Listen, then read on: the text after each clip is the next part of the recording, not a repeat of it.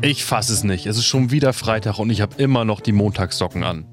Was sonst noch so auf der Welt los ist, hört ihr hier in Demiseers Wochenrückblick. Kalenderwoche 30. Montag. Martin Schulz findet, im Wahlkampf wird viel zu wenig über die SPD geredet. Deswegen will er die sogenannte Flüchtlingskrise zum Wahlkampfthema aufpimpen. Das ist neu, das ist innovativ, das hat vorher noch niemand gemacht. Worüber Schulz sonst noch so vor der Wahl reden will? Gerechtigkeit, die Pkw-Maut, Europa und die Frisur von Angela Merkel. Martin Schulz denkt outside the box und erfindet Wahlkampf neu. Chapeau. Dienstag. Nach tagelangen Protesten kündigt die israelische Regierung an, die installierten Metalldetektoren am Tempelberg wieder zu entfernen.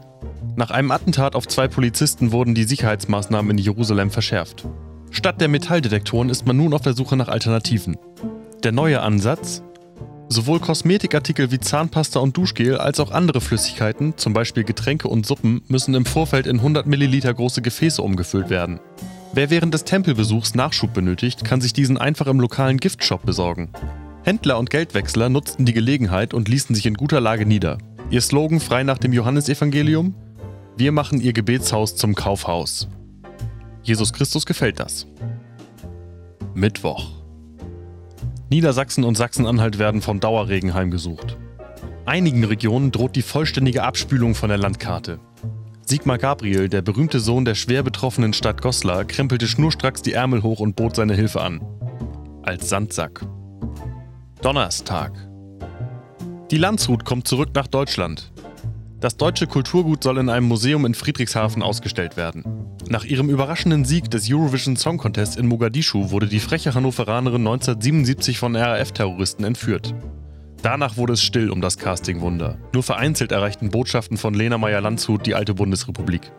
In ihrem Song Taken by a Stranger verarbeitete sie ihre traumatischen Erlebnisse in Geiselhaft. Auf die Frage, ob sie jemals wieder beim ESC antreten werde, antwortete Landshut: man soll nichts ausschließen, aber die Chancen stehen schlecht, vor allem wenn der Wettbewerb ständig in Skandinavien ausgetragen wird. Schließlich leide ich am Stockholm-Syndrom. Freitag. Scaramouche, ich frage dich nur einmal. Will you do the Fandango? In Washington wütet der neue Kommunikationsdirektor des Weißen Hauses, Anthony Scaramucci. Seine Qualifikation? Er ändert seine Meinung schneller als Gottlieb Wenderhals und hat ein Mundwerk wie ein Fuhrmann.